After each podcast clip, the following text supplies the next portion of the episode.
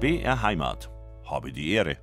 Habe die Ehre, sagt Hermine Kaiser. Herzlich willkommen zu unserem zweistündigen Ratsch.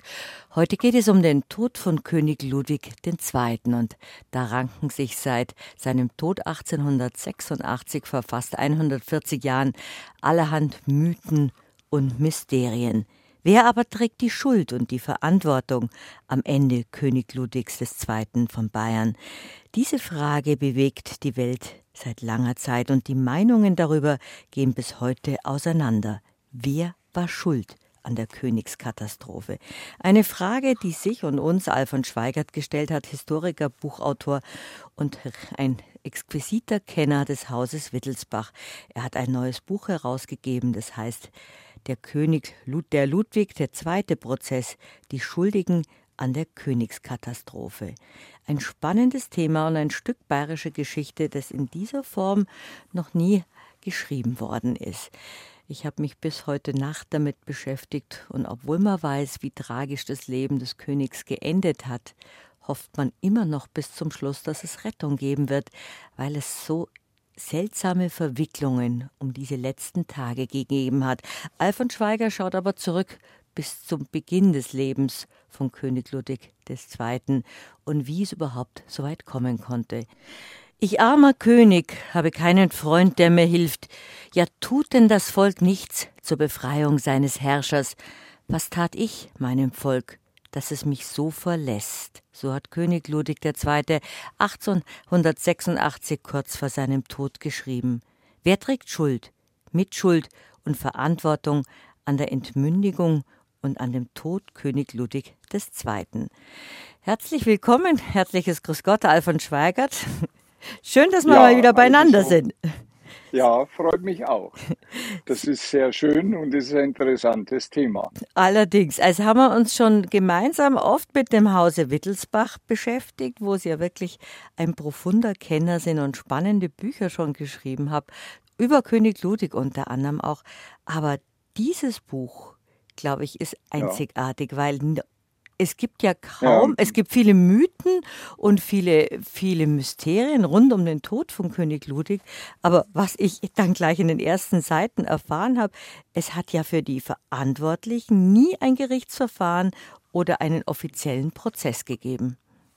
Ja, das ist das Erstaunliche eigentlich, dass man im Grunde genommen äh, immer auf der Spitze des Eisbergs sich befindet. Also alle Ludwig-Forscher, alle Historiker befinden sich auf der Spitze des Eisbergs, sprich Juni 1886 und man versucht dann äh, mit irgendwelchen Schaufeln darum zu graben und herauszufinden, wie ist jetzt der König ums Leben gekommen, wer mhm. ist schuld daran. Und äh, das ist ärgerlich, weil im Grunde genommen viele sagen, ihr, ihr Forscher, ihr Historiker, ihr wisst ja auch nicht, wie der König ums Leben gekommen ist. Warum könnt ihr das nicht erforschen? Äh, das hat mich natürlich selber auch immer sehr geärgert. Und dann habe ich mich gebitzelt. gefragt, warum ist das so? mhm. Warum ist das so? Das heißt, ich äh, habe dann gesagt, ist vielleicht der Zugang äh, ein falscher. Äh, darf man nicht einfach immer nur äh, um den Juni 1886 herum tänzeln, sondern muss äh, eine andere Frage stellen. Es geht immer darum, welche Frage stellen wir. Und da ist mir aufgefallen, im Grunde genommen hat es ja überhaupt noch gar keinen Prozess gegeben, keine Untersuchung äh, des Todes Ludwigs. Wer war da alles daran beteiligt, dass diese Dinge sich so entwickelt haben? Äh, und äh, tatsächlich, ich habe dann nachgeschaut, äh, es ist ja nach dem Tod Ludwig II. das sogenannte Totengericht gewesen. Aber dieses Totengericht war kein offizielles Gerichtsverfahren, sondern da hat man nur gesagt, naja, der König Ludwig ist ums Leben gekommen. Es war halt ein Unfall. Äh, der, wahrscheinlich haben die beiden gerauft, der Guten und der König, und ist umgekommen. Manche haben dann später gesagt, naja, man weiß es nicht genau, vielleicht ist er erschossen worden. Das heißt, man hat also wieder herumgerätselt, aber untersucht worden ist der Fall nicht. Und man hat am Schluss dann bestätigt, das war das Ende von diesem ganzen äh, Landtagstreffen, dem sogenannten Totengericht.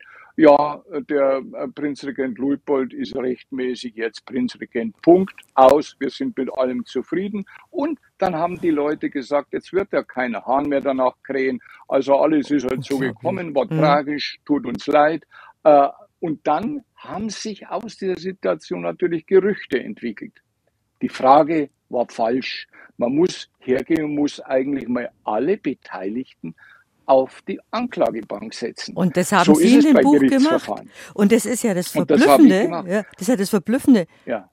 Ich, es hat mich richtig ja, überrascht bei der Lektüre, dass wirklich nie ein Prozess gemacht wurde. Es wurde nie verhandelt ja. und die Umstände um den Tod von König Ludwig, die Nein. waren ja höchst mysteriös und es wurde nie offiziell aufgeklärt.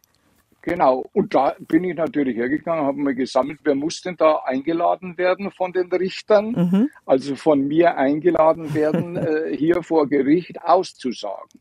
Und da bin ich immer weiter zurückgekommen und stellte dann eigentlich fest, die Entmündigung Ludwigs II., die dann letztendlich auch zu seinem Tod führte, die Inverwahrnahme in Schloss Berg, die begann nicht im Juni 1886, wie man immer wieder sagt, ja, der Gutten hat in einer Nachtaktion hat er schnell dieses Gutachten hingeschmiert und damit hat er den König zum Tod verurteilt. Völliger Irrsinn. Völliger Irrsinn und wirklich falsch und das müssen eigentlich mehr auch diese Ludwig-Verehrer zur Kenntnis nehmen. Man, die Entmündigung Ludwigs II. und jetzt spreche ich langsam, um es zu betonen, mhm. die begann bereits in der Kindheit Ludwigs II. Man muss also zurückgehen bis zu den Anfängen dieses königlichen Lebens, um herauszufinden, wie es dazu kam, dass es dann 1886 zur Entmündigung, zur Inverwahrnahme in Schloss Berg und schließlich zum Tod im See, wie auch immer kam. Und das ist eine spannende. Hm? Nein, ja, das ist auch die spannende jeder, Herangehensweise von Ihnen, wie Sie auch schreiben, Ludwigs Leben von vorne nach hinten denken. Und das ist der Ansatz, ja. der eigentlich zu 1886 zur Königskatastrophe führt. Ja, und da sitzen natürlich eine ganze Menge und die kann ich jetzt einfach mal kurz auch schildern. Mhm. Es beginnt ja bereits in der Kindheit Ludwigs. Man muss bedenken, zwei Monate nachdem er geboren war, war der König Ludwig II. schon todkrank. Die Arme hat, äh, äh, die, äh, musste von der Arme entwöhnt werden, die hatte Meningitis, er wurde angesteckt, äh, kämpfte mit, äh, äh, mit dem Tod, hat es Gott sei Dank überstanden, aber recht und schlecht. Das heißt, hier war bereits in der Kindheit ein, ein ganz massives Ereignis, das den König beeinträchtigt hat. Und damit hängt eben auch seine Beziehung dann zu den Eltern zusammen zum Vater und zur Mutter. Die beiden haben auch, und das muss man sagen, eine Verantwortung zu tragen, die auch ein Stück, ein kleines Mosaiksteinchen für diese Entmündigung, die da bereits stattgefunden hat. Wieso Vater? Wieso kann der Vater äh, zur Entmündigung beigetragen haben. Natürlich, dieser Vater Max II., der Vater Ludwigs II., der hat seinen Sohn im Grunde genommen nicht für das Königsamt erzogen. Da gibt es die, der, gut, der war ja auch kränklich, der Max II., und er hat immer, äh, da waren ja Überlieferungen, was soll ich denn mit diesem Knaben reden? Äh, äh ich weiß eigentlich nicht, was ich mit diesem Buben zu tun haben soll. Ja das sehr, heißt, der Vater kalt. hat sich mm. von ihm distanziert, äh, ihn streng erzogen, auch gezüchtigt, wenn er irgendwelche Verfehlungen begangen hat. Und die Mutter, die war zwar auf der einen Seite liebevoll, aber sie hat einfach diese äh, Fantasie ihres Kindes nicht richtig äh, verstanden. Sie hat also im Grunde genommen Spaß gehabt am Nähen und an unterhaltsamen Dingen und König Ludwig wollte eigentlich eine Mutter haben, die sich auch für seine Interessen, die er damals bereits in früher Kindheit entwickelte, äh, zu haben. Später hat Ludwig II., und das ist ein Beweis dafür, wie er das selbst empfunden hat, wirklich heftige Äußerungen gegenüber äh, seinen Untergebenen getan und hat im Grunde genommen, das muss man sagen, seinen Vater regelrecht beschimpft und gesagt, also dieser Vater, der, äh, äh, von dem wurde ich nicht richtig erzogen und auch seine Mutter hat er teilweise wirklich übel beschimpft. Man kann sagen, ja, aber warum tut der das? Weil er sich so verletzt gefühlt hat, dass seine Erziehung so daneben gegangen ist. Und hier ist eine, eine Sache, die, äh, die eigentlich einem äh, angehenden König äh, erspart hätte werden müssen. Er hätte eigentlich auf sein Amt vorbereitet werden müssen, sowohl vom Vater wie auch von der Mutter. Äh, dass er sagt, nein, meine Eltern, die waren toll, ich bin äh, in dieses Amt äh, wirklich äh, nicht einfach hineingestolpert, sondern ich bin hineinerzogen worden. Und das war ein, das Le war ein lebenslanger Vorwurf von König Ludwig. Ja. Sie haben auch die Korrespondenz zwischen Ludwig und, und dem österreichischen Kronprinzen Rudolf, den er beglückwünscht, dass er so eine ausgezeichnete und verständnisvolle Erziehung gehabt hat und auf seine was Rolle als auch was auch nicht so stimmt, aber der Ludwig hat ja. so empfunden. Ja, so hat er es empfunden. Er ist ja nicht einmal also militärisch so ausgebildet worden, was für, für, für König heißt, Ludwig auch verhängnisvoll war. Ja, natürlich, weil er das auch gar nicht wollte. Das ist ja auch das, dass er im Grunde genommen für die, äh, fürs Militär schon als Kind kein Interesse hatte. Er wollte lieber mit Bauklötzen spielen. Das war natürlich auch im, in den Augen des Vaters eigentlich äh, atypisch. Ein äh, äh, Kronprinz, der muss sich natürlich schon auch in früher Jugend bitteschön fürs Militär interessieren hat aber Ludwig da, da nicht getan. Und das ist äh, ihm sicher auch von seinem Vater übel genommen worden.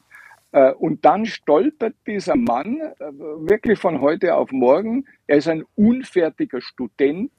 Er, er hat keine richtige Vorbereitung für sein Königsamt und mit 18,5 Jahren stirbt plötzlich der Vater. Gut, der war kränklich äh, schon immer, deshalb hat er wahrscheinlich auch den Kontakt zu Ludwig vermieden. Stirbt er König Ludwig wird König und erst später hat er, es gibt sehr viele Aussagen, wo er gesagt hat, ich bin König geworden, ohne eigentlich vorbereitet mhm. gewesen zu sein für dieses Amt. Und ja. das ist das Schlimme. Und dann passiert etwas. Wieder, da kommt wieder jemand, dann trifft er den Richard Wagner, den er vergöttert. Und dieser Richard Wagner und äh, dessen spätere Frau, die Cosima Wagner, die, die, die, kann man sagen, die hat er halt gefördert. Nein, diese beiden haben dazu beigetragen, wieder ein Mosaiksteinchen für die Entmündigungen, für die Entmündigung des Königs. Warum?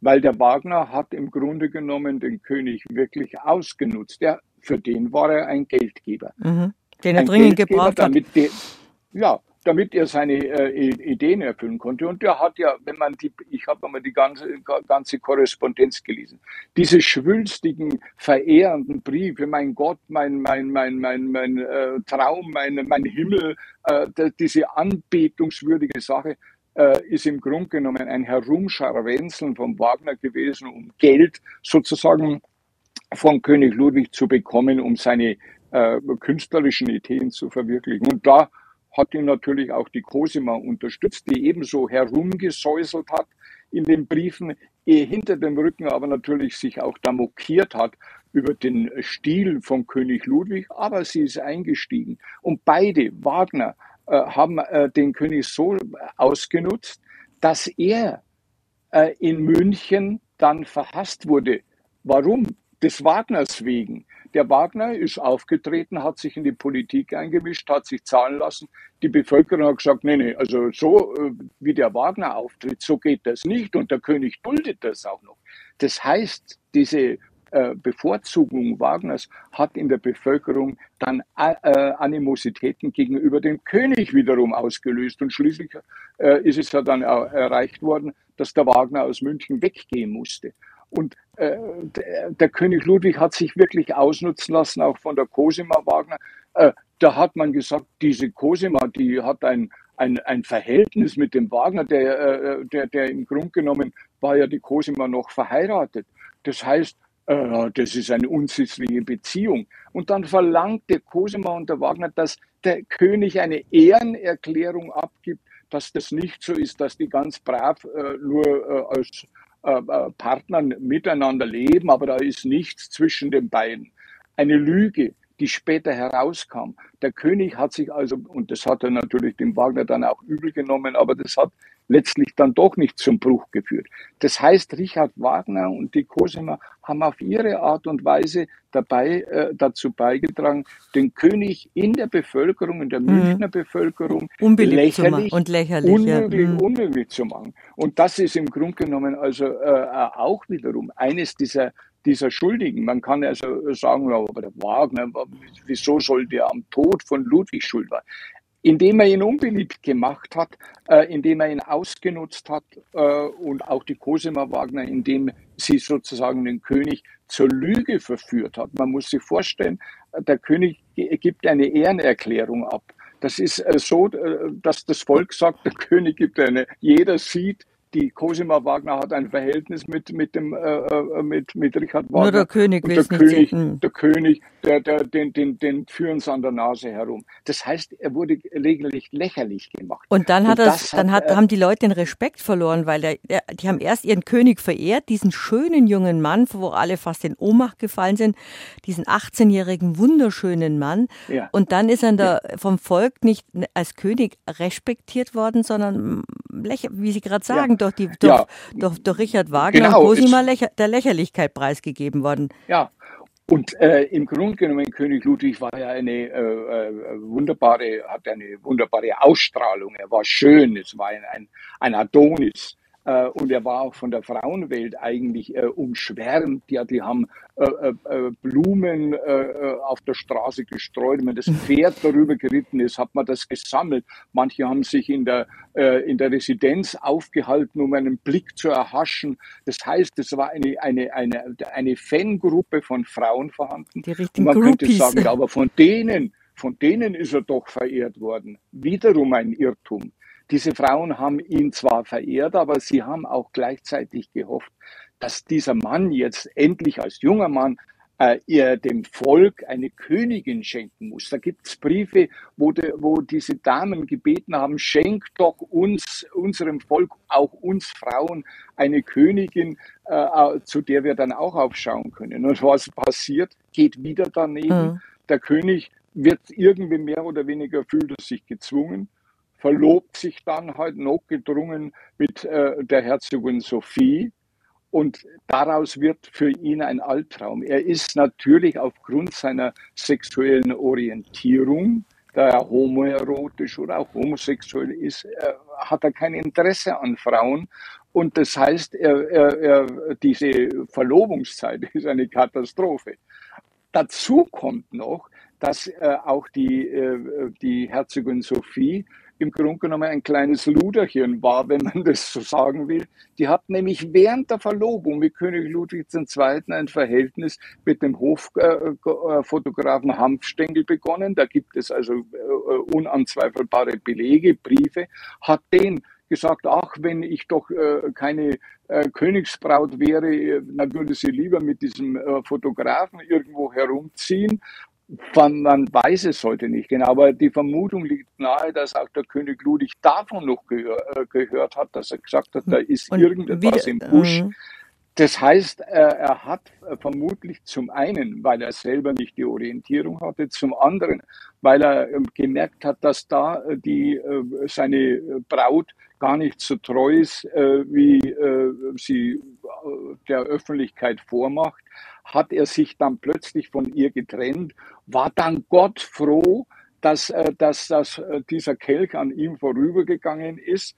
Äh, und er hat, was übrigens viele homosexuelle Herrscher früher gemacht haben, die haben dann halt eine Scheinehe, sind die eingegangen, dass er Ruhe war und das Volk eine Königin hatte. Aber da, das wollte der Ludwig nicht. Der Ludwig sagte, nein, äh, diese, äh, diese Täuschung der Öffentlichkeit, indem ich einfach eine Frau heirate, ohne sie eigentlich zu lieben und in Engelsehe mit ihr zusammenlebe, nein, das kommt für mich nicht in Frage. Das heißt, jetzt wird aber, und jetzt kommt es interessant, die Frauenwelt plötzlich enttäuscht. Dieser Mann, der so schön ist, ist eigentlich gar kein richtiger Mann, denn er hat keine Frau, er will gar nicht heiraten das enttäuscht die Frauen. Der schenkt uns der, äh, keine, äh, äh, keine Königin. Das heißt, sie, die Frauen wenden, wenden sich, auch ab. ab. Sie, kommen erst wieder zurück nach dem Tod. Da, äh, tänzen sie um seinen Sarkophag herum und schluchzen und äh, sinken in die Knie. Aber da ist es dann zu spät. Aber so, äh, wie es jetzt ausschaut, ist die Distanzierung äh, gegenüber dem König groß. Er ist einer, der eine sexuelle Orientierung hat, die eigentlich nicht sein darf. Dafür sorgt ja Gesetz und Kirche und äh, äh, dass, dass das nicht rechtens ist. Was ein, was ein heutzutage irritiert, ich meine, der war der erste Popstar in Bayern, so wie Sie gerade ja. erzählen, wie und die Frauen ihn verehrt haben oder, oder fast ja. hysterisch ja. waren, so wie später bei den Beatles fast hysterisch schreien in Ohnmacht gefallen sind, wenn dieser wunderschöne, hochgewachsene, gelockte König äh, erschienen ist, ein junger Mann, der unerreichbar schien. Und dann ist ja die Stimmung umgekippt, wie Sie gerade erzählen, weil er unerreichbar war für die Frauenwelt. Genau. Und also dass er sich für Männer interessiert hat, wäre wär heute überhaupt kein Thema mehr. Aber damals war das ein einziger Skandal. Er hat sich nicht für Militär ja. interessiert, sondern für Musik, hat sich lächerlich gemacht wegen Richard Wagner, hat eine, ist eine Verlobung eingegangen, hat ewig ja. nicht geheiratet, ist dann vom, ja. von Sophies Vater vor vollendete Tatsachen gestellt worden, entweder heiraten oder Verlobung lösen. Sophie hat ihm vielleicht sagen wir mal, nicht Hörner aufgesetzt, aber sie war halt auch verliebt und der, der König schien ja. ja unnahbar. Und sie stilltern dann so spannend auch durch diese Geschichten, wie sich da etwas zusammenbraut bei diesem jungen König, ja, da, der äh, sich immer mehr zurückzieht und sich so enttäuscht fühlt. Ja, und da muss man jetzt mal erkennen, äh, irgendwo scheinen äh, das die Leser von Biografien oft zu ignorieren, dass der König Ludwig II nicht erst 1886 irgendwo mal gesagt hat, nee, dieser König, der ist nicht regierungsfähig. Nein, bereits ein, zwei Jahre nachdem er den Thron bestiegen hat, König Ludwig II., hat man gesagt, dieser Mann ist doch eigentlich für das Königsamt völlig ungeeignet. Und man hat von der Patriotenpartei beispielsweise gesagt, naja, wenn man könnte den König, vielleicht gibt es eine Möglichkeit, ihn jetzt schon vom Thron äh, zu entfernen. Äh, da könnte ja doch auch der Sohn vom äh, Prinz Luitpold äh, oder der Prinz Luitpold selber König werden. Die wären dafür ja viel geeigneter. Und der König Ludwig selber, der war ja ständig dann, der hat ja das mitgekriegt, der hatte diese Animositäten mitgekriegt, dass im Grunde genommen die Münchner, vor allem die Münchner Bevölkerung, äh, äh, die städtische Bevölkerung, Männer wie Frauen, äh, gegen ihn äh, eingestellt waren. Die haben gesagt, ja, dieser König, der hat uns enttäuscht, der hat den Wagner bevorzugt, der hat gar Geld rausgeschmissen, der, der wollte da ein, ein, ein, ein äh, Festspielhaus bauen, völlige lauter, so irrsinnige Ideen hat der. König Ludwig II. reagiert darauf wie? Nicht äh, indem er dem Volk irgendwelche Erklärungen bietet, nein, er zieht sich zurück. Das heißt, er, das Volk will ihn nicht, aber er zieht sich zurück, statt dass er dem Volk dann irgendwie doch geze gezeigt hätte, ich bin euer mhm. König und ihr könnt mich schon verehren. Nein, er zieht sich zurück und das Volk sagt ja, ein König, der sich nicht einmal in der Stadt sehen lässt, was ist denn das für ein König? Der gondelt da draußen irgendwo in der Berg Bergwelt herum, äh, hält sich am Starnberger See auf, äh, ist bei uns nie vorhanden. Und die Regierung hat natürlich auch gesagt, ja, äh, wie haben wir denn eigentlich, welchen Kontakt haben wir denn eigentlich zum König? Dann hat es geheißen, ja, wenigstens da gibt es einen Kabinettssekretär, und der gondelt zwischen dem König und der Stadt hin und her und bringt die Botschaft vom König zum Ministerium und vom Ministerium zum König. Das war also eine Kabinettsregierung. Das war keine Regierung durch einen König mehr. Das hat Animositäten massiv äh, äh, äh, dann hervorgerufen. Und alle, und das sind alles diese kleinen Mosaiksteinchen, die, die ich nenne. Katastrophe ja, Leutchen, ihr, äh, äh, da müsste man zum Wagner sagen, Wagner, du kannst dich nicht einfach aus der Verantwortung ziehen und sagen, nee, ich habe doch nichts mit dem Tod vom König zu tun. Außerdem ist der ja gestorben, da war ich ja selber, der Wagner selbst schon äh, einige Jahre tot. Das heißt, wieso soll ich da verantwortlich sein? Natürlich. Eben dadurch, dass bereits in der Jugend dies passiert ist. Das heißt also im im Grunde genommen diese, diese, diese Mosaiksteinchen sind es. Und dann merkt man plötzlich, aha, König Ludwig II. sollte also im Grunde genommen, und da hat man ernsthaft daran gedacht, bereits eigentlich zwei Jahre nach der Thronbesteigung eigentlich schon wieder vom Thron entfernt werden. Das heißt, da waren bereits Entmündigungsversuche. Und diese Entmündigungsversuche, und das ist das Interessante, wurden dann irgendwie von König Ludwig selber auch noch unterstützt, indem er tatsächlich die Frage gestellt hat, da gibt es einen Brief, ich weiß nicht, ob ich äh, abdanken soll und zurücktreten soll. Es ist alles doch sehr, sehr schwierig, dieses Regieren. Außerdem kann ich mich dem Wagner nicht zum, äh, äh, äh, so widmen. Und er hat sogar dem Wagner Briefe geschrieben, ich danke ab Ich danke ab und lege meine Krone nieder und komme zu Ihnen und wir können unsere Ideen verwirklichen. Da hat der Wagner gesagt, um Gottes Willen. Ich brauche den als Geldgeber. um Gottes Willen, bleib bloß König. König dann hast du weiterhin wenn Geld. Wenn du kein König mehr bist, wo soll ich dann das Geld herkriegen? Und ja. er hat ihm natürlich dann zugeredet, er soll gefälligst weiterhin sein Königsamt bringen. Aber der König Ludwig hat selber auch, da gibt es einen Brief gesagt, ich weiß nicht, ob ich geistig irgendwo äh, so in der Lage bin oder vielleicht habe ich auch irgendwo eine geistige Schwäche. Also er hat selbst von einer geistigen Schwäche gesprochen. Das heißt, solche Briefe, die, die, äh, die, die äh, ähm, der Hof, war, der königliche Hof war ja hellhörig. Und wenn die dann gehört haben, der, der glaubt ja selber nicht mehr daran, dass er regierungsfähig ist. Der glaubt sich ja selber schon fast krank. Äh, äh, äh, das heißt also, wieso soll man diesen auch noch hofieren und als König? Der ist zwar schön, aber das nutzt uns ja alles. Wir brauchen einen König, der so regiert. wie uns folgt, der regiert, der da ist. Der Druck auf den jungen König Ludwig II., Ludwig II., war sehr groß. Er war ein junger König, er hat wenig Rückhalt gehabt. Er ist leider relativ schnell auf Richard Wagner zugegangen. Er sollte heiraten und hat es nicht getan. Er sollte ein starker und präsenter König sein in München und war fast nie da.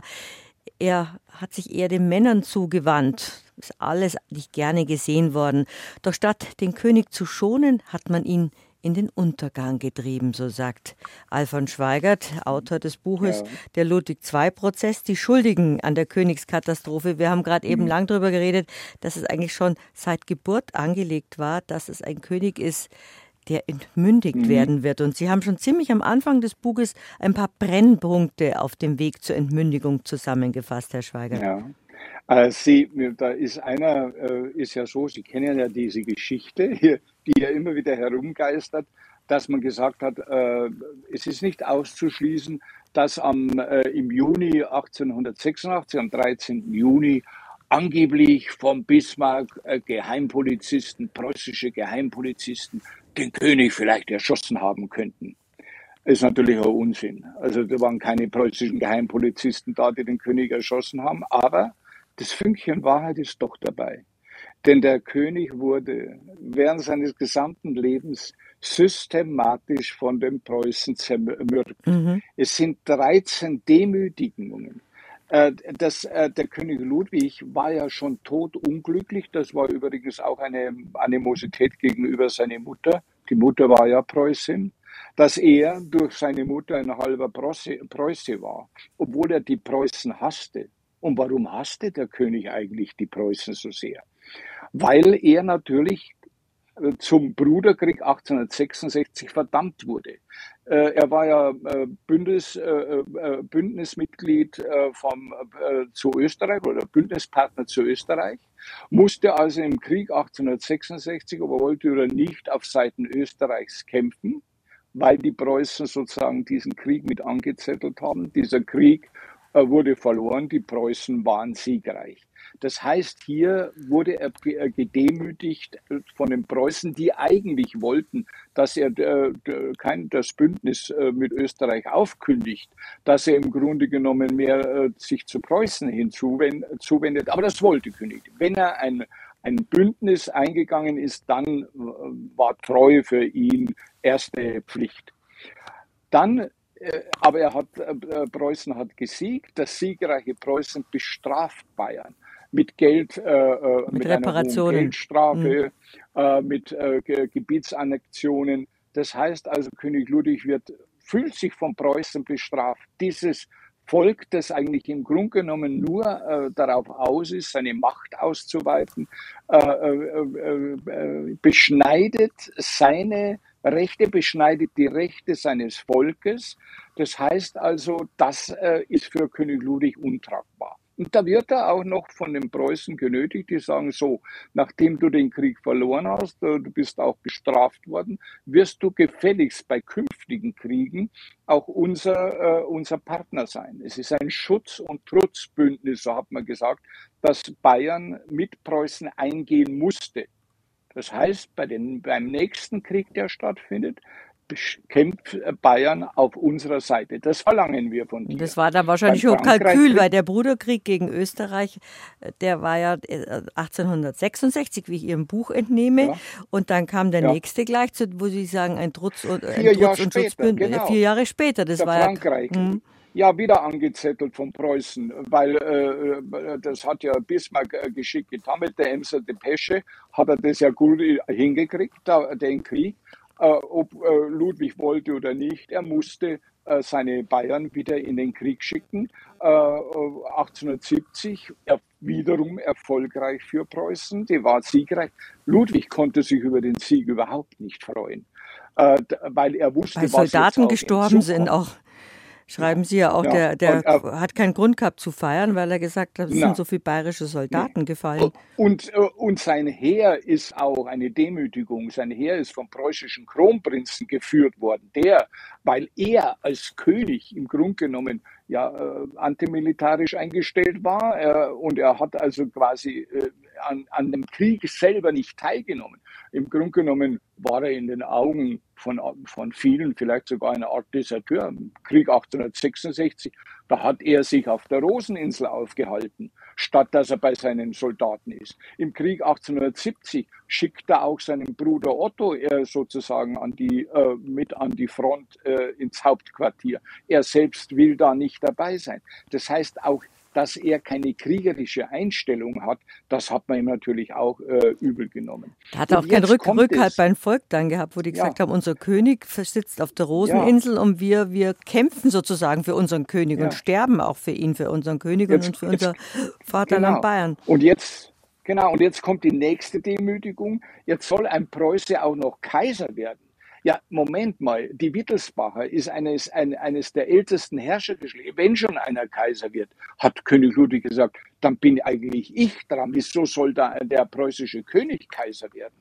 Er hat, er, er hat gesagt, ja, wahrscheinlich das lässt sich nicht mehr verhindern. Aber er hat dann tatsächlich allen Ernstes vorgeschlagen, ja, wenn schon ein Kaiser äh, in Deutschland äh, äh installiert werden soll, dann könnte man doch eine Kaiserrotation vornehmen.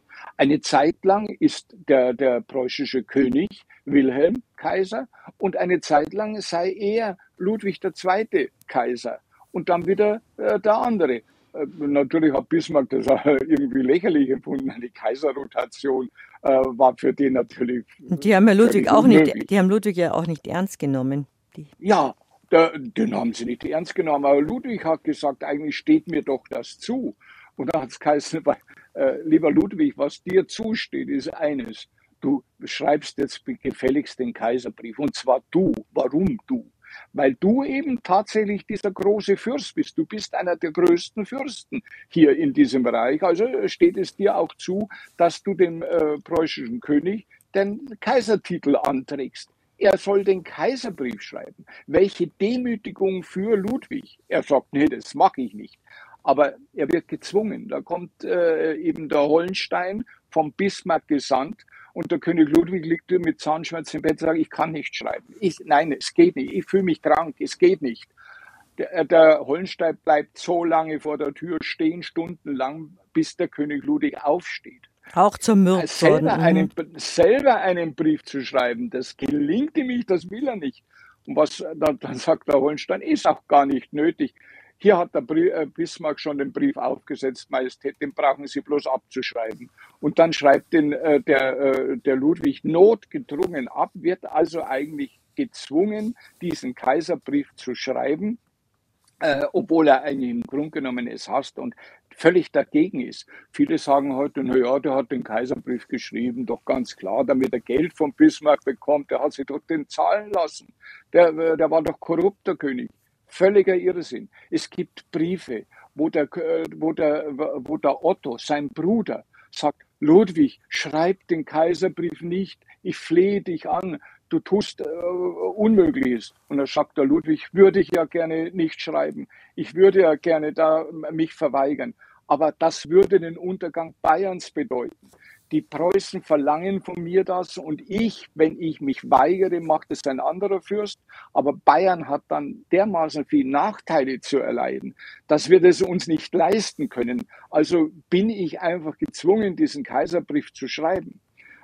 Dann hat man äh, das Einzige, was er natürlich dann verweigert hat, bei der Kaiserproklamation in Versailles, hätte er auch antänzeln sollen, der Ludwig. Hat er auch gesagt, Otto das kommt nicht in Frage. Dann schickt er den Otto hin und da gibt es ja diese schöne Sache, dass der Otto ein, ein Malheur gehabt hat, der, dem war kotzübel und er hat, wie es heißt, wahrscheinlich äh, angeblich in die Hose gemacht und das hat dieses böse Wort in Bayern gebracht und der Otto hat auf äh, Preußen geschissen. Also ich muss es so ausdrücken und äh, diese Gedanken, dieses brutale Gedanken, diese Abneigung, diesen Hass gegenüber dem Kronprinzen, der lässt sich ja aus vielen Dokumenten deutlich herauslesen. Und wenn man dann kommt und sagt, na ja, aber Bütchen äh, war es alles, was recht ist, der, irgendwo war er dann doch bestechlich und korrupt. Schau, der hat doch fünf Millionen vom, vom, vom, äh, vom Bismarck bekommen. Sehr viel später, der Ludwig war klug, wenn ich schon gezwungen worden bin, so sagte er sich, dann äh, schlage ich dieses, äh, dieses Geld, das dann angeboten wird, nicht aus, nachdem er auch das brachte. Aber dieses Geld hat er nicht vorher bekommen, sondern erst drei Jahre später hat er dieses Geld so quasi angenommen. Und dieses Geld, und das ist wiederum eine Lüge, dieses Geld war kein preußisches Geld. So heißt es immer, die Preußen haben dem König Ludwig fünf Millionen für die äh, Schlösser gegeben. gegeben. Und, damit, und damit die Schlösser, damit konnte er seine Schlösser bauen. Also äh, haben praktisch die, die Preußen dazu beigetragen, dass äh, der König Ludwig sich schlösser. Völliger Irrsinn. Dieses Geld hat der Bismarck selber gestohlen. Das hat er nämlich dem Hannover, Hannoveraner König abgenommen der, der, der, der, der da nicht sehr preußenfreundlich eingestellt war. Da wurde einfach vom Bismarck dieses Geld, dieses Vermögen von dem beschlagnahmt und da macht der Bismarck etwas. Er sagt, dieses Geld nehme ich dazu her, damit ich so bestimmte Reptilien damit füttern kann. Er nennt das Ganze Reptilienfonds. Wer sind diese Reptilien? Reptilien sind für ihn unwürdige äh, Gesellen, zum einen Journalisten, die gefälligst schön über Preußen schreiben sollen, die kriegen aus diesem Reptilienfonds einiges Geld. Und natürlich auch dieser König Ludwig da, der bekommt auch äh, Geld von mir, ist ja auch nichts anderes wie ein Reptil, äh, der nach unserer Pfeife tanzen muss. Also diese entwürdigende Behandlung von äh, König Ludwig, dass sie ihm einen Happen geben und ihn quasi äh, äh, als Reptil einordnen, zeigt schon, dass also auch Bismarck, und das ist falsch, Bismarck, da ist ja die, die Rolle, er war dem König Ludwig immer sehr gewogen, das ist zwiespältig. Äh, der Bismarck war ein ganz raffinierter Mensch, der im Grunde genommen äh, war die Vormachtstellung Preußens, war äh, für ihn all, äh, wichtiger und dazu hat er natürlich auch immer wieder mal so getan, als hofiere er König Ludwig II. Wir befinden uns im Jahr 1871. Der Bau von Schloss Neuschwanstein ist schon seit zweiten Jahr im Gange. Ein erzwungener Kaiserbrief und eine für König Ludwig demütigende Kaiserproklamation in Versailles sind eine große Erschütterung in der Eigenständigkeit Bayerns und in den Machtbefugnissen des Königs. Und sein Bruder Prinz Otto wird bei ihm ja. wird eine geistige Erkrankung diagnostiziert. Gleichzeitig fängt ja. auch Ludwig an mit dem Bau von Schloss Linderhof. Also da ballt sich doch vieles zusammen in dieser Zeit, Alfons Schweigert. Ja. Natürlich, und äh, gerade, Sie haben ja ernannt, genannt den Bruder, den Otto, Prinz Otto, es war ein alter Ego für Ludwig II. Der Ludwig II. hat sich sehr stark auf seinen Bruder bezogen, auf ihn gestützt. Er hat gesagt, mein Bruder kann für mich heiraten. Mein Bruder kann für mich in den Krieg ziehen. Mein Bruder kann bei mich bei Reisen begleiten. Das heißt, er war ein, ein wichtiger Freund äh, für Ludwig II., auch wenn die äh, manchmal äh, waren es manchmal Schwierigkeiten zwischen den beiden gab. Äh, aber dann wird dieser Helfer, diese Bezugsperson schwer krank, erkrankt geistig und ein Schatten äh, tut sich auf über Ludwig ja, Moment, weil wenn mein Bruder geistig erkrankt, äh, bin dann unter Umständen ich auch eventuell von äh, der Gefahr betroffen, geistig zu erkranken. Mhm. Das heißt, diese Ängste, die begleiteten ihn äh, äh, mit zunehmender Erkrankung seines äh, äh, Bruders, der, der immer kränker wurde, der schließlich dann interniert werden musste in Schloss Fürstenried. Und äh, diese Ängste, die äh, sind auch ein Mosaikstein. Der Bruder kann natürlich nichts dafür, dass er krank geworden ist, aber er trägt praktisch dazu bei, dass der König sich immer mehr zurückzieht, immer mehr Ängste hat, selber geistig zu erkranken. Und er wollte ja des Öfteren damals schon immer wieder abdanken. Nein, ich will weg aus dieser Situation. Ich fühle mich in meiner Situation äh, als König nicht mehr wohl. Und da hat er ja auch nicht nur äh, jetzt mit Preußen, wie vorhin erwähnt, sondern natürlich auch mit der eigenen Regierung zu kämpfen.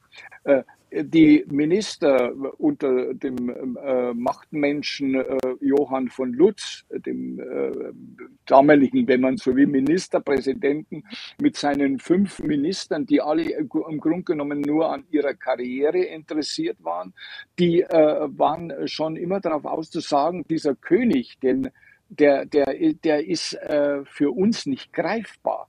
Der ist nur sozusagen vorhanden, dass er Unterschriften leistet. Die hat er alle geleistet. Er hat alle äh, Arbeiten getan, die ihm dann über den Kabinett hingelegt hat, ja. Von, ja, die man ihm hingelegt hat. Aber im Grunde genommen haben die gesagt, äh, wer ein anderer, wir stellen uns unter einem König etwas anderes vor. Nicht einer, der dann äh, seine, seine ganze Fantasie und seine ganze Kraft nur äh, äh in, in äh, anachronistischen Schlossbauten äh, investiert, sondern der für uns da ist. Und es gab ja auch Schwierigkeiten in der Regierung, dieses Parteiengerangel im Landtag, äh, äh, diese Angst der Fortschrittspartei, das war ja die Partei von Johann Lutz, die Liberalen, die, die wurden von Ludwig II. quasi, äh, die, äh, denen wurde die Regierungsgewalt übergeben, obwohl die Patriotenpartei eigentlich sehr viel mehr Wählerstimmen hatte. Deshalb waren die Patrioten natürlich wieder dem König übel gesinnt. Wieso kommt er dazu, einfach jetzt ein liberales Ministerium zu machen? Das heißt, untereinander war da ständig Ängste. Die, die, äh, die Fortschrittspartei, die Liberalen hatten Angst, dass der König, das wäre sein Recht gewesen, äh, die Regierung entlässt, die Minister entlässt und eine andere Regierung macht. Und die Patrioten haben gehofft, dass er das vielleicht hoffentlich mal bald tut. Dazu kamen dann noch die Sozialdemokraten. König Ludwig hatte massive Ängste, äh, dass äh, ein Attentat auf ihn verübt wird. Damals war ein Attentat durchaus üblich. In den anderen Ländern gab es auch, in Russland, Kaiser und so weiter, gab es immer wieder Attentatsversuche. Das heißt, diese Ängste, die Ludwig hatte, äh, die führte dazu, dass er natürlich auch distanziert war zu dem ganzen äh, Landtag. Bei der Landtagseröffnung, da wollte er äh, eigentlich nie äh, nach München kommen. Das sollte ein anderer machen. Das heißt, er wollte eigentlich der Regierung, dem Ministerium fernbleiben. Die sollten eigentlich nur funktionieren und das tun, was er ihnen anschafft. Das haben um, sie aber auch. Und umgekehrt ja genauso. Getan. Der König Ludwig hat ja. seinen, seinen äh, Ministerien alles abgegeben, um seine Rufer Regierungsgeschäften ja, zu haben. Und die haben für sich sozusagen regiert und dem König ja. einfach alle möglichen Unterschriften hingelegt. Recht viele Entscheidungs politische Entscheidungsmöglichkeiten sind ihm gar nicht mehr geblieben. Und da brodelte natürlich relativ frühzeitig eben auch das, dass man sagt, ja, dieser König, also das äh, äh Wahre ist dieser Mann nicht. Äh, und dann wurde immer wieder daran gedacht, ja, vielleicht dankt er endlich selber mehr ab. Er hat es ja öfters angedruckt, gesagt, ich danke ab. Nein, das halte ich nicht aus. Auch wie, diese, wie die Enttäuschung mit Preußen war, dass ein preußischer Kaiser, dass ein preußischer Kaiser geworden ist. Da wollte er wieder abdanken. Er wollte ja so und so oft immer wieder abdanken. Er hat das geäußert, aber nie getan.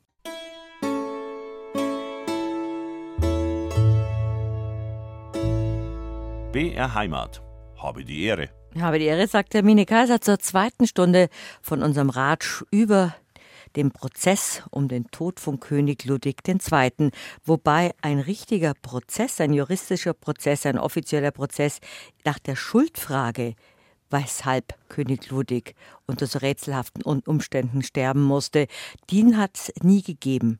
Der Ludwig II-Prozess, das ist der Prozess, wie es überhaupt zu der Entmündigung kam.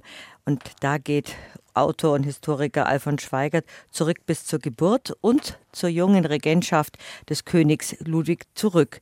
Der König Ludwig, der Ludwig II-Prozess bietet einen schonungslosen Blick ins Räderwerk dieser Entmündigungsmaschinerie und entwirrt das dunkle Geflecht.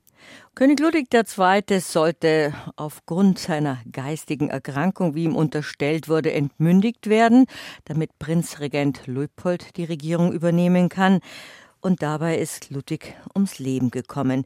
Welchen Anteil haben aber Regierung, die Minister, der Landtag und die Justiz gehabt an dieser Entmündigung und an einem rätselhaften Tod? Und welchen Beitrag hat die Skandalpresse weltweit geleistet? Oder was hat's mit dem Gutachten von vier Psychiatern auf sich? Wen trifft die Mitschuld und wo war das bayerische Volk?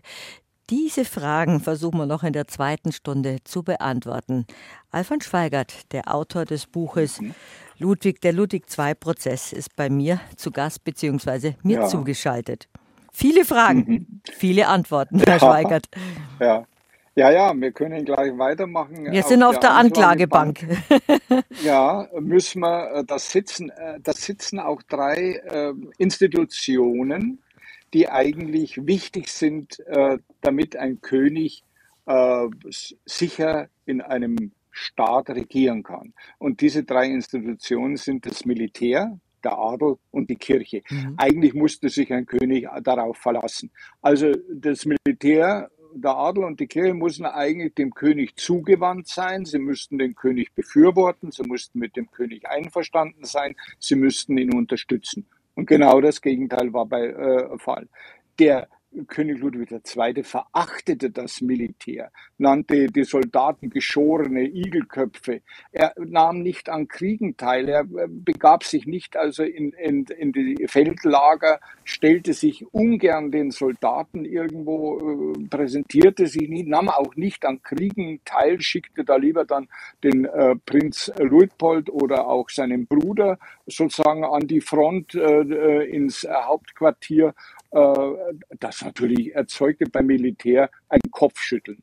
Äh, Im Grunde genommen war äh, Ludwig II. für wahrscheinlich, die haben das natürlich nicht gesagt, aber für das Militär so etwas wie ein Deserteur, mhm. der einfach, wenn Krieg ist, nicht erscheint, nicht daran teilnimmt. An, Soldaten hätte man da einen Prozess gemacht, sagt, du hast da, bist geflohen, du hast dich zurückgezogen vom, vom Krieg, das, das geht nicht, da wirst dafür bestraft. König ist nicht der Fall, aber die Abneigung, die hatte das Militär massiv gegen ihn. Und auch der Adel, der Adel, der eigentlich vom König äh, hofiert werden wollte, äh, gebauchpinselt werden wollte im wahrsten Sinne des Wortes. Und was tat König? Der hatte eine Aversion gegen die äh, meisten Adeligen, vielleicht abgesehen von ein paar äh, Menschen, denen er sich äh, ja, ein, ein wenig wenigstens zuwandte. Also vom Adel wurde er jedenfalls nicht unterstützt und da gibt es Belege, dass der Adel natürlich auch, als es dann zur Königskatastrophe kam, keinen Finger krumm machte. Und die Kirche, die Kirche natürlich, die hielt sich zurück, weil er Ludwig ja betont, er sei ein treuer Sohn der Kirche. Das war er aber nicht. Er hatte nämlich Interesse für religionskritische Philosophen. Er hatte eine Affinität zu den Liberalen. Mhm. Die Liberalen waren für die Kirche nicht besonders äh, äh hoch angesehen, die, die Patrioten eher, die äh, äh, Rom zugewandten, die Katholiken, denen äh, begegnete der König Ludwig sehr distanziert. Äh, und dann lehnte er, damals war ja dann das Unfehlbarkeitsdogma des Heiligen Vaters, das lehnte äh, Ludwig äh, zwar nicht offiziell laut, aber insgeheim ab. Er unterstütze nämlich äh, den äh, Döllinger, also einen Kirchenmann, äh, der, äh, mit dem er sympathisierte und der ganz entschieden gegen das Unfehlbarkeitsdogma des Papstes war und dafür auch exkommuniziert wurde. Der wurde aus der Kirche ausgeschlossen und mit so einem gab sich der Ludwig ab. Dann kommt noch dazu, dass die Kirche natürlich sagt, und ganz gewaltig, dieses sündige Sexualleben, das heißt eine Todsünde, die er begeht als König, sich mit Männern einzulassen, unmöglich, im Grunde genommen äh, äh unverzeihlich, gerade bei einem König, der ein Vorbild für, äh, sein sollte. Das heißt, auch die Kirche äh, äh war sehr, Hat sie sehr von abgewandt. Mhm. Ja, und hat natürlich in Rom waren, waren immer wieder Gespräche, was könnte man denn machen, auch um diesen König irgendwie vom Thron äh, äh zu bis, äh, herunterzunehmen, zu beseitigen. Das heißt, Militär, Adel, Kirche äh, war massiv gegen ihn eingestellt. Das heißt, auf der, äh, sie taten auf ihre Art und Weise äh, nicht offiziell laut schreiend, sondern insgeheim, das ist ja das Infame, dass äh, die äh, Leute natürlich sich vor König Ludwig verneigten und äh, auch die Kardinäle verneigten sich, aber hin in den Köpfen, da lief etwas ganz anderes ab. Dann natürlich die außenpolitische Distanzierung. Ludwig II. hat ja nur eine einzige Dienstreise unternommen. Der hat das Königreich Bayern, er hätte in alle äh, Regionen hätte er eigentlich Dienstreisen unternehmen sollen. Später hat es zum Beispiel der Prinz Luitpold, der ist überall herumgefahren und hat sich dem Volk gezeigt. Er hat sich nur in Franken gezeigt, in einer Frankenreise, äh, äh die nach dem Krieg 1866 stattgefunden hat. Da ist er nach Franken gereist, ist triumphal empfangen worden. Eigentlich hätte er sagen sollen, schaut, ich muss mehrere Reisen durch, durch, durch äh, in, meinem, in meinem Land machen und mich dem Volk zeigen. Äh, die, die Frankenreise hat ihm ja gezeigt, dass er, dass er begeistert aufgenommen worden ist vom Volk hat ah. aber nicht getan. Aber das er wollte auch keine Nähe zum Volk. Und das war ja wahrscheinlich das, das Verhängnisvolle, wenn Sie jetzt zum Beispiel gerade vom Prinzregenten sprechen. Die, die wollten ja Volksnähe, die wollten ja einen König. Ja, ja. Wir haben ja vorhin schon gesagt, diese, dieses dieser Popstar-Status eigentlich, dass man einen König zum Anfassen möchte, so wie später dann die Millibauern, über den wir auch schon geredet haben. Ein, ein, ein König, mit dem man sich identifizieren kann und nicht ein gebildeter Feingeist, der sich für Musik interessiert, für Architektur, für Technik, für technische Erneuerung, für Elektrizität und bausüchtig ist. Er hat sich halt, ich meine, wir haben schon ein paar Mal drüber geredet, Herr Schweiger, der war eigentlich ein Visionär, ja. Aber halt kein König, im falschen Beruf gelandet. Ja. Und dann hat man ihn ja, syst systematisch demontiert. Auch er hat, hat der Lächerlichkeit preisgegeben. Genau was das Volk von ihm verlangt. Der, äh, viele sagen ja heute immer, aber der König Ludwig, der hat doch alle seine Regierungsgeschäfte erledigt. Also der war doch nicht tatenlos. Nein, nein, er hat die Unterschriften gemacht, er hat die Akten bearbeitet, das hat er alles gemacht. Aber vielleicht noch viel wichtiger wäre gewesen, seine Repräsentationspflichten zu erfüllen. Ein König, äh, das sehen wir doch jetzt in, in, England, man muss sich dem Volk zeigen. Also die müssen auf den Balkon ja, gehen, die müssen mit der Kutsche durchs Volk fahren, die müssen winken, die müssen am besten noch, wie es in England jetzt ist, da, äh, am Straßenrand den Leuten die Hände drücken, den Kindern die, die, die, die, die Köpfchen tätscheln äh, das heißt, das wäre etwas gewesen, was der König Ludwig gemacht hätte. Und dazu war er natürlich gar nicht bereit. Und das hat auch das Ausland beobachtet. Und während man im Inland natürlich nicht die Presse nicht über den König herziehen konnte, in Bayern konnte, konnte man das nicht, wäre Majestätsbeleidigung gewesen, hat man das ganz ungeniert im Ausland getan. Also im Grunde genommen wurde König Ludwig auch demontiert mhm. von, äh, von der Presse, ausländischen Presse. Er war dort ein mediales Freiwild. Äh, äh, Beleidigungen im, im, im, in Züricher Zeitungen. Aber schlimmste Beleidigung, dass, Beleidigung. dass man sich das überhaupt getraut ja. hat, ein gekröntes Haupt, Haupt in ja. Europa so zu beleidigen. Also, ja, also in, äh, wirklich unter der Gürtellinie in, in, in, in äh, Grund und Boden zu reden, äh, in Wien, in Paris, ja sogar die New Yorker Presse hat sich über ihn ausgelassen. Das heißt also im Grunde genommen, der König Ludwig war äh, tatsächlich isoliert und das hat natürlich auch die Familie Luitpold gesehen. Das waren ja seine Verwandten. Das waren ja diejenigen, die ihm nachfolgen. Ludwig II. hatte ja keine, äh, keine Kinder. Äh, das heißt, die nächste, der nächste Verwandte war eben der Prinz Luitpold, beziehungsweise dessen Söhne, vor allem der, der Ludwig, der Sohn von Prinz Luitpold, der auch Ludwig Ludwig Geisner, der im Grunde genommen äh, sich, äh, ja, die Familie hatte sich fast gehofft, weil die Marie damals äh, Fehlgeburt hatte äh, und man dachte, vielleicht bekommt die gar keine Kinder, dann wäre äh, entweder der äh, Luitpold und dann sein Sohn, den sie vorsorglicherweise auch gleich Ludwig genannt haben, äh, wäre dann König geworden. Und die haben gemerkt, ja Moment mal, die Familie Luitpold, dieser König, der baut Schlösser, der macht Schulden, das ist sein Privatvermögen. Aber dieses Privatvermögen, das er da verpulvert, so hat man gesagt, und, äh, da, äh, dadurch ist in Familienhaftung. Äh, erzeugt er massive Schulden. Mhm. Äh, diese Schulden gehen ja auf die Familie Leupold über und die haben eine Nachkommenschaft von ungefähr 40 Personen und die haben gesagt, wenn wir die ganzen Schulden zahlen sollen, ja, um Gottes Willen, setzt doch diesen König ab. Also die Söhne von Luitpold waren dafür, dass endlich diesem, äh, diese äh, Geschichte ein Ende gemacht werden soll. Äh, er sollte also im Grunde genommen ab. Äh, da hat der Ludwig, der, äh, der Sohn von, äh, vom Prinzregent, späteren Prinzregent Ludwig, der hat sogar den, den Lutz beschimpft äh, dass er zu wenig tut, äh, um dieser Sache, um dieser Geldverschwendung ein Ende zu machen.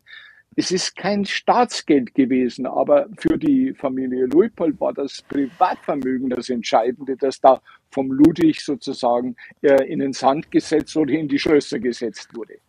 Ja, aber wer der Lutz ist, darüber müssen wir auch noch unbedingt reden. Aber da reden wir schnell erst weiter über den Punkt, den wir gerade ansprechen. Aber der Herr von Lutz ist ja eine ganz wichtige Figur. Aber es ging jetzt um das ja. Geld, das die, die Familie vom Prinz, späteren Prinzregenten auch schon Angst hatte. Der verprasst sozusagen ja. das Geld des Hauses Wittelsbach. Das war Privatvermögen. Das ja. wird auch oft vergessen, dass der Ludwig aus seiner Privatschatulle die ganzen Schlossbauten finanziert hat und sich davon damit heillos überschuldet hat und weltweit gebettelt ja. hat oder im europäischen Adel überall gebettelt hat, dass man ihm Geld leihen möge, damit er seine ja. Schlösser fertig bauen kann. Und das hat ihn dann ja, unglaubwürdig gemacht als König, weil ja, er sich privat schon verschuldet hat. Wie soll er dann eine Staats, mit einer Staatskasse haushalten können? Genau, im, im Grunde genommen war, war eigentlich, äh, waren diese, diese ganzen Mosaiksteine, also alle, die jetzt auf der Anklagebank schon gesessen sind und ihren Beitrag dazu geleistet haben, zum Teil auch irgendwo, dass man sagt, na ja, kann es ja auch verstehen, dass die so und so gehandelt haben, aber im Grunde genommen war es also eine ganze eine Menge von äh, Persönlichkeiten, von Institutionen, die von Beginn der Regierungszeit Ludwigs II. eigentlich äh, den König äh, in die Entmündigung buchstäblich getrieben haben. Mhm. Ja. Und dann hat man natürlich hernach die Justiz herangezogen, sagt, wie, wie lässt sich das überhaupt rechtlich irgendwo klären? Und das ist das, was heute ja immer noch vorgeworfen wird, dass man sagt, äh, der König Ludwig ist äh, unrechtmäßig abgesetzt worden. Der heißt, äh, das heißt, es war ein Putsch, äh, äh, ein Staatsaufbegehren, äh, der wurde gestürzt und so weiter. Eher eine Hetzjagd und Intrige.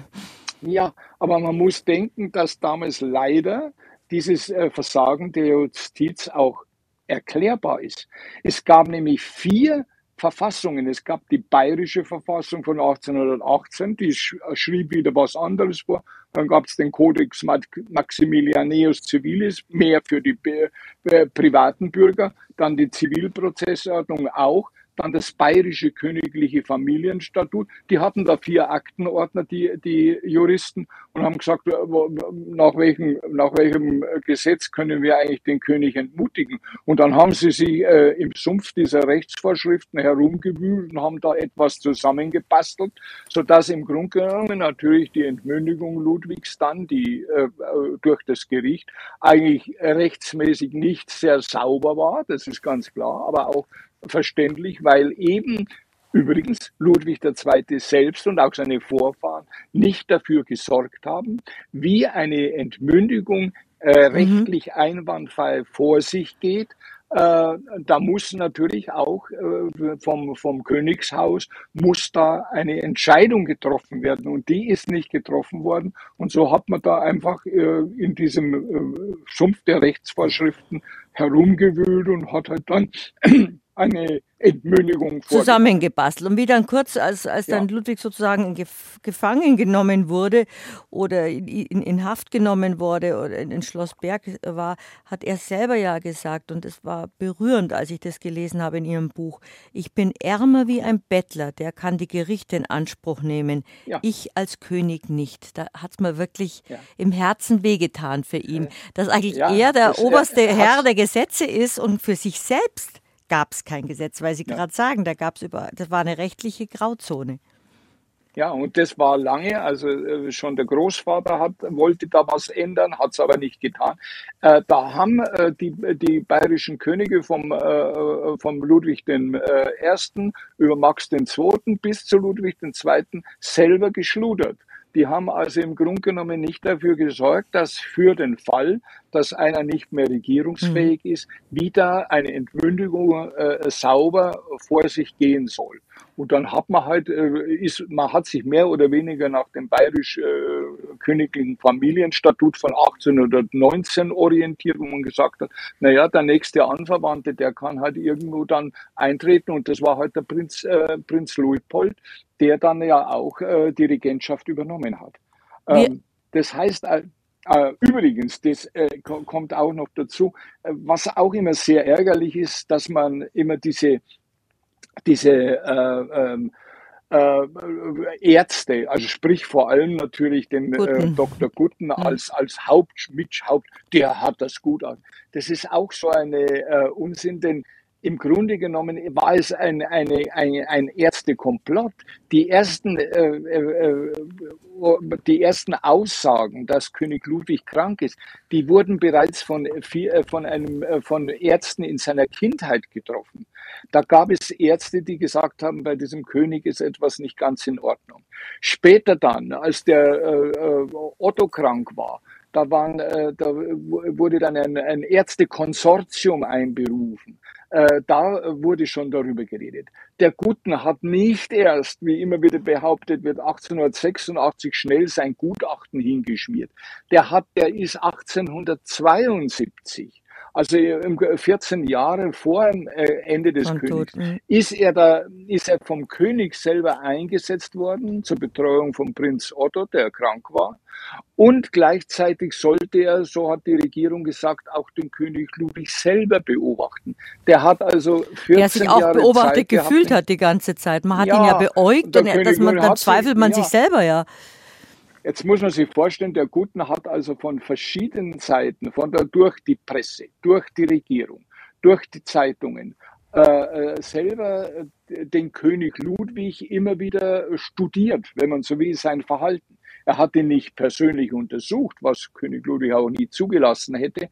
Und äh, äh er war auch nicht der Erste, der, der die Regierung gebeten hat, dass man den König jetzt äh, so einer Betreuung, einer ärztlichen Betreuung zuführen müsse, sondern es war eineinhalb Jahre vorher ein Zahnarzt, der Dr. Gerster, mhm. kennen, wissen viele nicht, der, der eine Audienz beim König hatte, dann zur Regierung kam und sagte, man möge doch bitte den, den König ärztlich betreuen er, ist, äh, er hat eine geistige Erkrankung, da stimmt etwas nicht. Und dann hat man von der Regierung diesem Gerster gesagt, er soll gefälligst den Mund halten, sonst ist das Hochverrat äh, und sich nicht dazu äußern, denn der, der, der, der König, der ist völlig äh, äh soweit in Ordnung. Also jedenfalls ist das eine, eine, eine Beleidigung des Königs. Da hat sich der Dr. Gerster zurückgezogen, der hat aber später dann seine Erkenntnisse in einem eigenen Schrift dann veröffentlicht. Äh, das heißt also auch diese, diese, dieser Vorwurf, ja, da gibt es ja, also, da ist äh, die, diese, diese Viererbande, da ist der Gutten schuld, da ist der Prinzregent Luitpold schuld, da ist der, der, der Hollenstein schuld und, äh, und der Minister Johann von Lutz. schuld. Und der Lutz schuld, da werden immer ein paar Figuren herausgegriffen und die sind schuld, die äh, und ohne die wäre der König Ludwig äh, noch, noch, viel länger am Leben geblieben. Nein, der König Ludwig wurde systematisch eben von Geburt an über die Jahre hinweg systematisch sozusagen dieser in diese Entmündigung hineingetrieben und das Ganze, was dann passiert ist, ist nur der Gipfel des Eisberges. Und diese, die am Schluss die Protagonisten waren, sprich also der Guten, der im Berg war, der, der Assistenzarzt der, äh, Dr. Franz Karl Müller, der im Berg war, der, der Grasshei, der Schwiegersohn, das waren dann Leute, die da anwesend waren äh, in den letzten Tagen. Aber zu behaupten, die seien schuld oder die seien verantwortlich für den Tod des Königs, das ist völlig irrsinnig. Das ist im Grunde genommen, darf nicht mehr so behauptet werden. Äh, Im Grunde genommen, ich bin ja der Ansicht, dass im Grunde genommen es gar nicht eigentlich mehr wichtig ist zu sagen, äh, wer hat jetzt den König umgebracht? Hat er jetzt, äh, ist er jetzt mit dem Kampf mit Dr. Gutten, ist er da bewusstlos geworden? Hat er den Guten irgendwo niedergeschlagen? Äh, hat der Guten ihn mit Chloroform betäubt? Hat er irgendeinen Polizist aus dem Gebüsch auf ihn geschossen? Mhm. Das sind lauter so Märchen, also ich finde so Kindereien. Es geht darum, der König Ludwig wurde eben die ganzen Jahre vorher sozusagen auf, dieses, äh, auf diese Endphase, auf diesen 13. Juni 1836 hinzugetrieben. Und da ist am Schluss etwas passiert. Aber was da passiert ist, ist im Grunde genommen eigentlich nicht mehr Nur noch wichtig, der Schlusspunkt, vielmehr ja. Mhm. das, was alles diese ganzen Sachen, die vorher passiert sind. Und da muss sich das bayerische Volk halt auch eines gefallen lassen. Natürlich, dass äh, das bayerische Volk selber dass äh, heute äh, immer heißt es immer, ja, die Regierung hat den König umgebracht, dieser Lutz, dieser Teufel, dieser Gutten, das waren diese Obrigkeit, die war es eigentlich. Nein, das ganze bayerische Volk hat eigentlich, war nicht fähig, einen genialischen König irgendwie so zu behandeln, dass er nicht äh, zu Tode gekommen wäre. Also diese Märchen, ja, da, der König Ludwig, da waren Aufständische vorhanden, die wollten das verhindern. Völlig falsch. Es waren, keine, mhm. es waren ein paar, wie, der, wie, die, äh, wie die Kommission ein paar, die waren am Wegerand gestanden und haben gesagt, den Guten, das ist ein ganz böser, äh, schlag den Tod und so, die haben ein bisschen gerufen und dann hat, ist der, der, der, der äh, Verwalter gekommen und hat gesagt, Leutchen, geht's nach Hause und dann sind sie alle brav nach Hause gegangen. Also da war kein, äh, das, was man den Bayern immer zu äh, sagt, sie sind aufständig, sie wollten den König retten. Völlig Unsinn. Sie haben ihn nicht gerettet, sie haben nicht verhindert. Die lange Fahrt von Neuschwanstein nach Schlossberg, da waren bloß ein paar Polizisten, waren da am Wegrang gestanden, ein paar Gendarmen, äh, aber von, von irgendwelchen Befreiern oder, oder Aufständischen Weit und breit keiner gewesen. Ja. Im Berg hat, äh, kam die Polizei und hat gesagt, Leutchen, ihr geht jetzt rein und wer sich noch auf der Straße sehen lässt, den sperren wir ein kusch sind alle Leutchen verschwunden. Das heißt, das gesamte Bayernvolk hat im Grunde genommen äh, zwar innerlich rumort, ja, also das ist gemein, so wie der äh, Ding, das ist doch unverschämt, dass sie den König da jetzt irgendwo beseitigen wollen. Man hat ein bisschen äh, äh, gekrummelt, aber im Grunde genommen dafür etwas getan, Hat sich keiner. einzusetzen. Mhm. Und es war auch kein Freund mehr vorhanden. Also man sagt immer, der König Ludwig, der hatte noch Freunde. Da war also im Grunde, der, der Türkheim hat sich doch eingesetzt. Ja, der Türkheim hat versucht, den König noch zu bewegen, entweder ins Ausland zu äh, gehen, äh, nach Tirol oder sich in München zu zeigen hat es aber nicht geschafft, weil der König Ludwig nicht äh, dazu bereit war. Aber die ganzen wirklichen sogenannten engen Freunde, ob das jetzt der Sänger Nachbauer war oder äh, der Theatermaschinenmeister äh, Friedrich Brandt oder äh, äh, der, der Jugendfreund, der Prinz Wilhelm von Hessen, der Baron Frankenstein, wie es alle heißen, die alle, wenn man die äh, untersucht, was sie getan haben, da muss man sagen, es war einfach dann äh, eine Unsicherheit, eine Hilflosigkeit, ein Verstummen, ein Schweigen, äh, irgendwo eine lähmende Angst, so bei der Kaiserin Elisabeth. Wollte ich gerade auch noch fragen, Sie als Sissi-Experte. Ja. Ja, die, die, die hatte eine lähmende Angst, die war am anderen Ufer, hat es gemacht, äh, wie äh, eigentlich bis heute, heute nachgewiesen ist, dass sie vermutlich irgendwo involviert war in einen, ja, in einen Art Befreiungsplan, das wird heute sehr, sehr äh, äh, deutlich angenommen. Also im Gegensatz, manche sagen, nee, nee, die Kaiserin Elisabeth, die hatte nichts mit dem Befreiungsplan vor. Das stimmt nicht. So, die Tochter vom äh, Prinzregent Luitpold beschreibt es äh, selber, dass sie eindeutig weiß, dass die Kaiserin Elisabeth tatsächlich gedacht hat, irgendwo dem König, ihrem äh, äh, den von ihr verehrten Cousin Ludwig II. zu Hilfe zu kommen.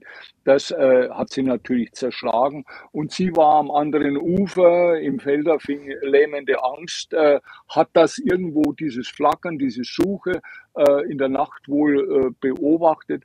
Aber getan hat sie nichts, ebenso wie ihr Bruder, der Herzog Karl Theodor, der äh, früher ein enger Freund von Ludwig II. Mhm, der berühmte war, der aber später gesagt, ne, der hat aber dann auch gesagt, nee, nee, aber er war wirklich geisteskrank. Also ein enger Freund, der dann auch äh, den König Ludwig sogar bescheinigt, dass er eigentlich schon geistig krank war. Und auch der Prinz Ludwig Ferdinand, der Lieblingsvetter, der, äh, dem er auch einen Brief geschrieben hat, da hat da hat's geheißen, nein, er kann dem äh, Ludwig II.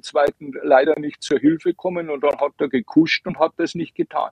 Das heißt also auch diese engen Freunde, daher auch der Satz von Ludwig, ja, äh, gibt es dann gar niemand im Kein Volk, Freund, der mir hilft. Ja.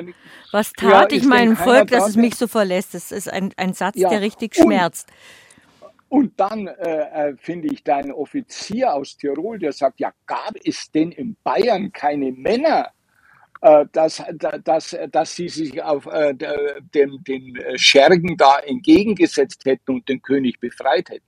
Nein, das gab es nicht, weil die Münchner Bevölkerung im Grunde genommen äh, äh nicht für Ludwig II. eingestellt war eine Stadt, die der König Ludwig selber ja am liebsten an allen vier Ecken hätte angezündet, äh, äh, äh, anzünden mögen, weil sie ihm sozusagen äh, die, die Sache mit Wagner vermasselt hat. Mhm. Das heißt, König Ludwig liebte die Stadt nicht und die, Sta die Städter liebten den König nicht. Und die Landbevölkerung, wenn es immer wieder heißt, also man muss das einmal untersuchen, die Landbevölkerung die, da hat sich der König wohlgefühlt und er hat also der Landbevölkerung Arbeit gegeben und er hat der Landbevölkerung sehr vielen auch Almosen gegeben. Das heißt, sie beglückt mit irgendwie äh, einer kleinen Geldzuwendung. Und in dem Augenblick war der König natürlich äh, beliebt. Ja, dieser König, mir hat er einen Golddukaten geschenkt, mir hat er eine Uhr geschenkt, mir hat er die Arbeit gemacht. Da war er beliebt. Aber, aber keine Königstreue waren, und nicht, nicht den Einsatz für den König. Fähig. Keine Verehrung auch oder kein, kein hinter dem König Nein. stehen, sondern mal unser König, unser Entrückter halt. Und dann ja, war er wirklich die, äh, allein. Es ist, ein, es ist eine Königszeit. Und eins, viele sagen, auch dieser arme König, äh, Sie haben es auch gerade gesagt, arme König, eins muss man, äh, einen muss man noch unbedingt auf die Anklagebank setzen. Und zwar ist es Ludwig II. selber. Das ist das, äh, das ist das, was man, was ich natürlich deutlich erkannt habe. Hier wird ein Opfer selber zum Schuldigen. Mhm. Und das ist bei Ludwig II. Der hatte natürlich, und das wollen wir nicht, so nach dem Motto, ja, unser Ludwig und der ist heilig. Nein, nein. Äh, er hatte Verantwortung für sein Schicksal. Was war er? Er war ein gnadenloser Provokateur. Er hat die Leute provoziert, bis, äh, bis sie nicht mehr weiter konnten. Er war ein Grenzgänger. Er war er war irgendwo äh, auf der, äh, bisschen äh, dem Volk zugewandt und gleichzeitig äh, hatte er eine Aversion dagegen. Das heißt, dieses Grenzgängertum hat äh, das Volk sehr stark belastet. Er war ein Separationsfanatiker. Er hat sich zurückgezogen. Das muss man, er, seine Separatvorstellungen. Er hat sich auf die Schlösser zurückgezogen. Er hat sich in, vor allem in seine geheimen Residenzen, nämlich in die Berghütten zurückgezogen. Jahr für Jahr hat er da seine Tour durch die Bergwelt gemacht. Er war ein Separationsvater. Er war ein Anachronist. Er lebte in der Zeit des Absolutismus. Das heißt also, er wollte eigentlich den Absolutismus wieder einführen. Er wollte die bayerische Verfassung abschaffen. Das muss man auch wissen. Und er war natürlich gleichzeitig auch ein Visionär, wenn er, wenn er Dinge gemacht hat, der technisch zugewandt war. Aber dieses Visionäre war natürlich auch verdächtig, weil viele gesagt haben, das ist nicht visionär, das ist Spinnerei.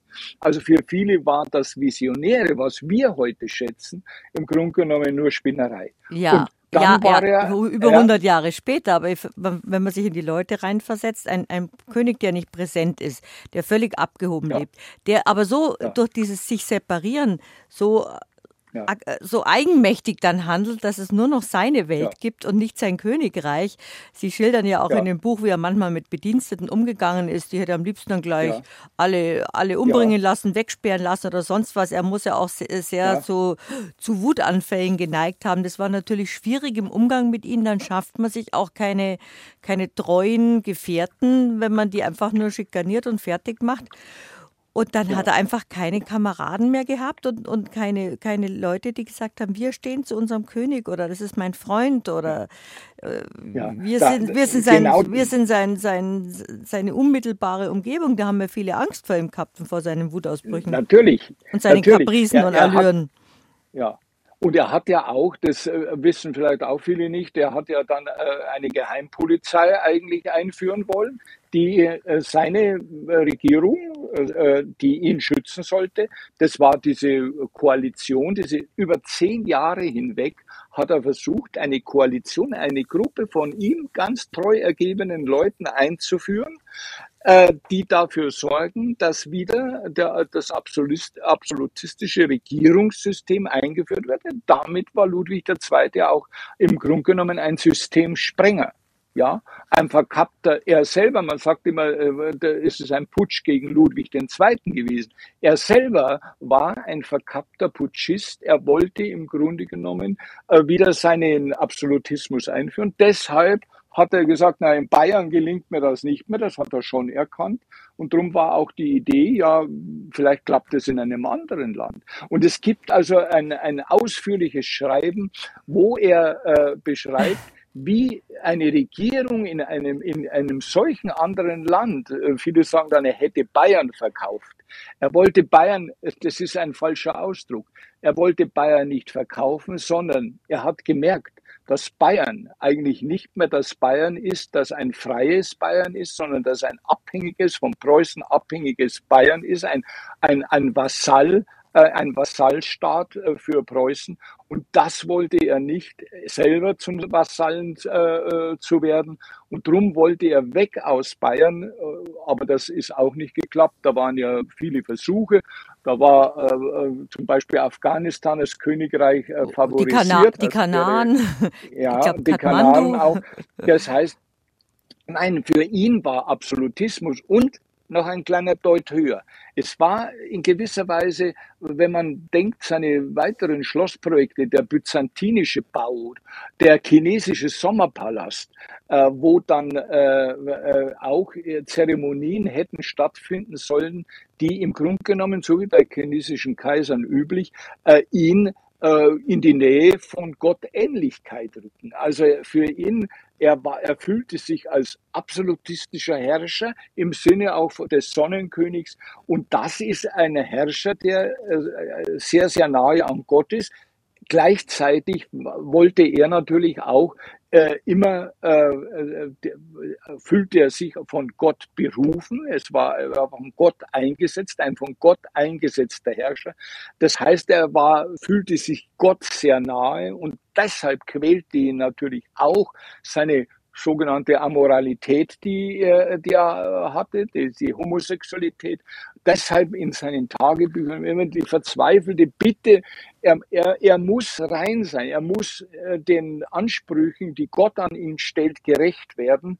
Und äh, dieser Kampf hat ihn dermaßen auch zermürbt, mhm. wurde natürlich dann also vom Gesetz, von der Kirche noch unterstützt, dass das völlig äh, haltlos sei. Und viele haben ja gesagt, äh, in dem Gutachten von Dr. Gutten, ist ein Punkt im Grunde genommen völlig ausgeklammert. Man hat sie gescheut, äh, das überhaupt in ein Gutachten aufzunehmen.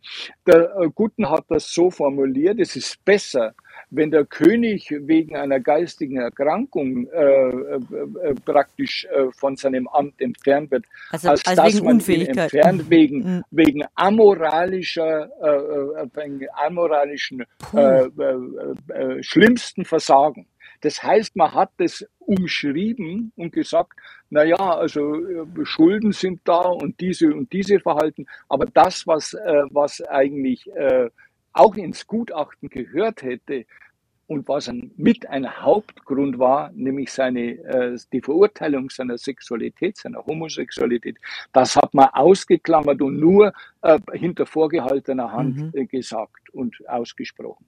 Das heißt also, man darf auch auf dieser Anklagebank, und ich betone es nochmal, Ludwig II. selber nicht vergessen, aber das äh, entschuldigt nicht die anderen, die auf ihre Weise, statt dass sie unter Umständen vielleicht Versuche unternommen hätten, äh, äh, dem König entgegenzukommen, äh, was, was aber der Ludwig denen auch nicht gleich gemacht hat, äh, sind so viele Akteure vorhanden, dass ich tatsächlich dann in dem Buch auch von einer Entmündigungsmaschinerie mhm. spreche. Mhm. Deshalb, weil da ein Rädchen äh, wirklich nahtlos ins andere greift. Der, es gibt kleine Rädchen, die nur wenig Anteil haben. Es gibt große Rädchen, die mehr Anteil haben. Und dieses ganze Getriebe fängt an, im Laufe der Jahre an Fahrt aufzunehmen, wird immer, wird immer hektischer und in diesem Getriebe wird Ludwig II. dann gnadenlos zermalmt. Und da kommt es dann nicht darauf an, hier irgendwelche paar Sündenböckchen mhm. herauszupicken, sondern im Grunde genommen äh, geht es darum zu sagen, äh, die, die Entmündigung Ludwigs II., äh, die ist eigentlich grundgelegt von Geburt an durch eben verschiedene Personen, Institutionen äh, und, und äh, äh, auch historische Geschehnisse, also auch die Kriege, die halt stattgefunden haben, die bewirkten auch einen massiven Schub in diese Richtung. Und darum sage ich, also das war mir bei diesem Buch auch sehr wichtig, dass ich äh, äh, endlich weggehen wollte. Und mir wird nicht drauf kommen, zu sagen, ja, aber Herr Schweigert, Sie wollen doch sicher auch wissen, wie der König Ludwig jetzt am, am, am 13. Juni äh, da äh, zu Tode, der hat den Spaziergang gemacht, wer ist jetzt da schuld gewesen? Äh, aber, war da ein Dritter, ein Vierter da? Ist er erschossen worden? Aber, mhm. ist, er, ist er vergiftet worden? Ist er schon im Schloss vergiftet?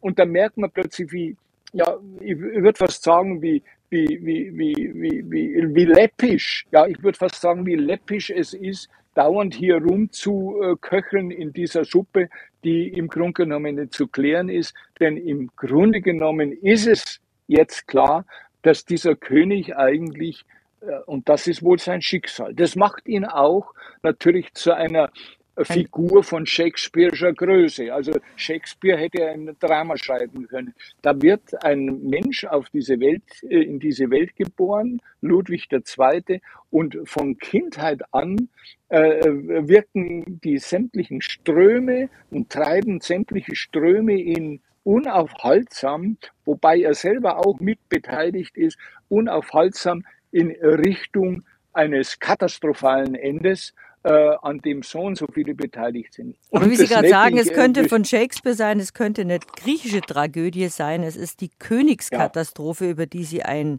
ja. Faszinierendes Buch geschrieben haben, ein Buch, über das man das einen berührt und wo man sich auch aufregen kann. Aber so wie Sie sagen, auch König Ludwig ist mitschuldig. Ja. Am besten gefällt mir jetzt Ihr Bild von dieser Entmündigungsmaschinerie, dass viele kleine Rädchen und große Rädchen und diese Maschine ist auch in mhm. völlig unterschiedliche Richtungen teilweise gegangen. Mhm. Man, es ist immer ungeschickt im Konjunktiv zu sprechen, es hätte anders ausgehen können, es hätte anders funktionieren können. Warum hat Ludwig ja. nie abgedankt? Er war doch ungern König. der, der Ludwig, äh, der genau am Schluss, äh, äh, wie er in, inhaftiert worden ist in Neuschwanstein, da sagt er doch tatsächlich, Ludwig, und das ist natürlich schon auch, äh, das muss verdaut werden, da sagt er, warum äh, ist der Luitpold denn nicht zu mir gekommen und sagt, ich soll, äh, äh, ich soll mein Amt niederlegen? Ich hätte ohne weiteres abgedankt und hätte mich zurückgezogen. So ähnlich sagt er am Schluss.